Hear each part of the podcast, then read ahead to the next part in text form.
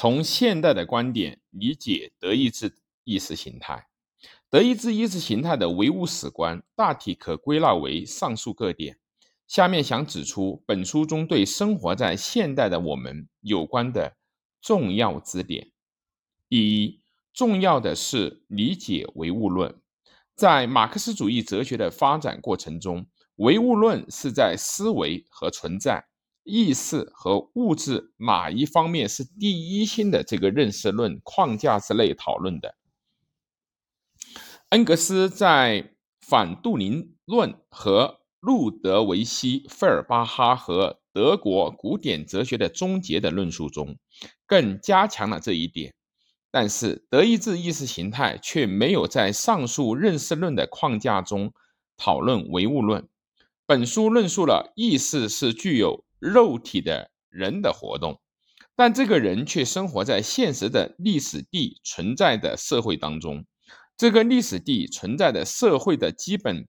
状态是由物质生活资料的生产、新需求的产生以及社会诸关系这三大主因所规定的。之所以如此说，是因为这是从唯物史观的角度来理解唯物论的。因此，我们再来探讨一下第一章，马克思和恩格斯。在《腾清稿》中是这样叙述的：思想、观念、意识的生产，最初是直接与人们的物质生活、与人们的物质交往、与现实生活的语言交织在一起的。观念、思维、人的精神交往，在这里还是人们物质关系的直接产物，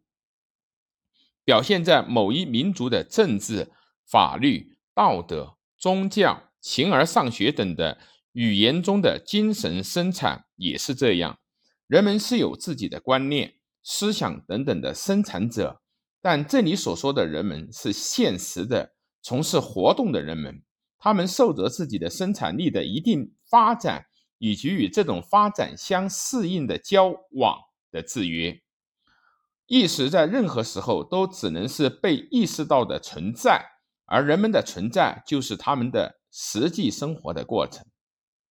因此问题不是存在和意识的关系，而是生活和意识的关系，而且是在历史的存在的社会中的社会存在和社会意识的关系，不是社会意识决定社会存在，而是社会存在决定社会意识，这就是历史唯物论的立场。阐明总括了经济、政治、文化的社会之中的意识形态，可以说是留给生活在现代的我们的重大课题。第二，在这里屡屡使用了“交往”这个提法，它有着广泛的内容，意味着个人、社会团体以及国家等的物质及精神的交往，因此。交往形态或者交往关系作为与生产力相对应的东西叙述的时候，其内容可以认为是近于后来的生产诸关系。但同时，我们认为他们后来谈到的生产关系时，是把精神交往状况和物质的交往状况结合起来考虑的。正如我们已经看到的那样，马克思和恩格斯的观点是语言和意识。是与物质生活的生产和社会的诸关系紧密结合而发展起来的，因此可以说这里存在着社会语言论和社会意识论的萌芽。此外，还值得注意的是，对脱离了实践生产的意识的产物及道德、宗教、形而上学等，在腾清稿中被称作为意识形态的问题。关于意识形态状况的讨论，正如在这里把它和物质劳动及精神劳动的分工结合起来的那样，应和社会总体结构及文化的基本状况结合在一起。第三，值得注意的是，把社会分工和异化相结合，目的在于阳气自然发展起来的分工。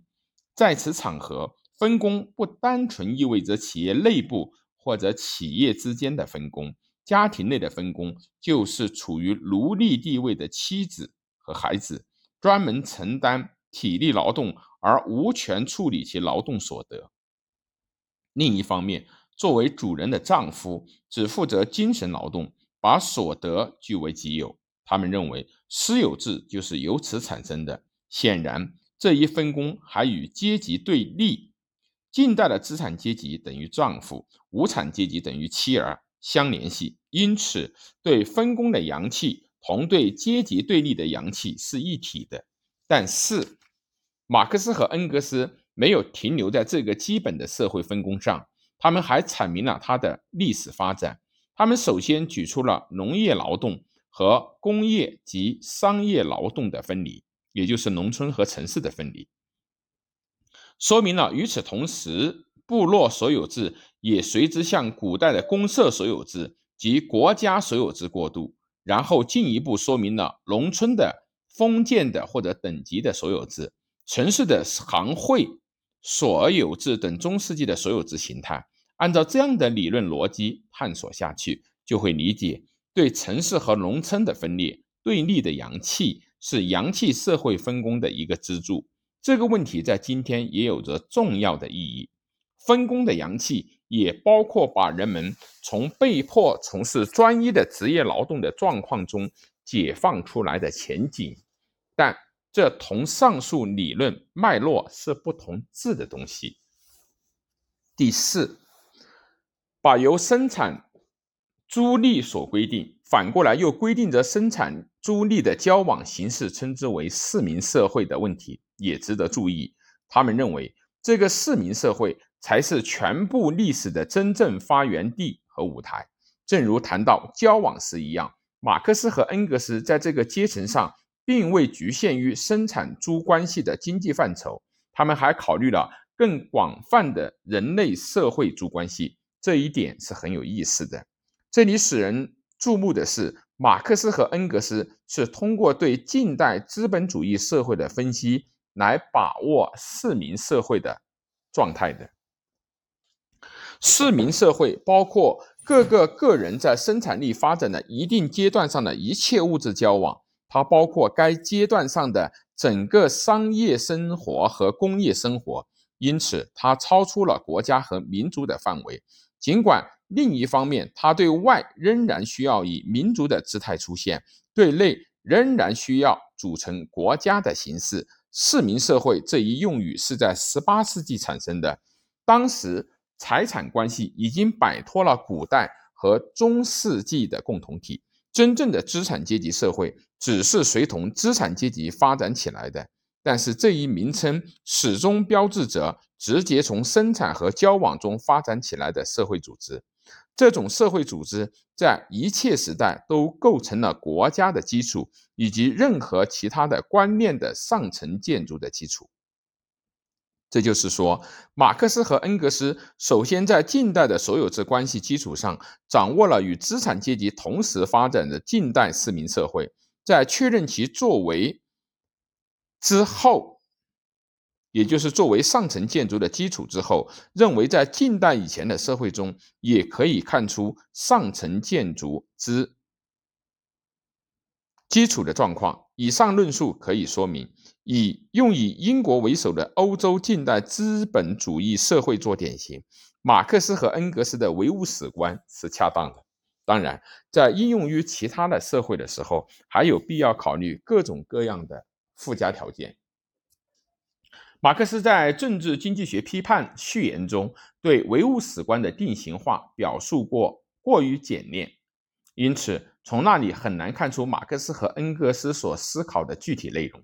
也由于这个缘故，不久就出现了将唯物史观教条化和生搬硬套的现象。上层建筑相对于其基础的独立性质和。它对于基础的反作用，反而又成为问题。因而，正确的阅读把德意志的意识形态对于理解唯物史观是不可或缺的。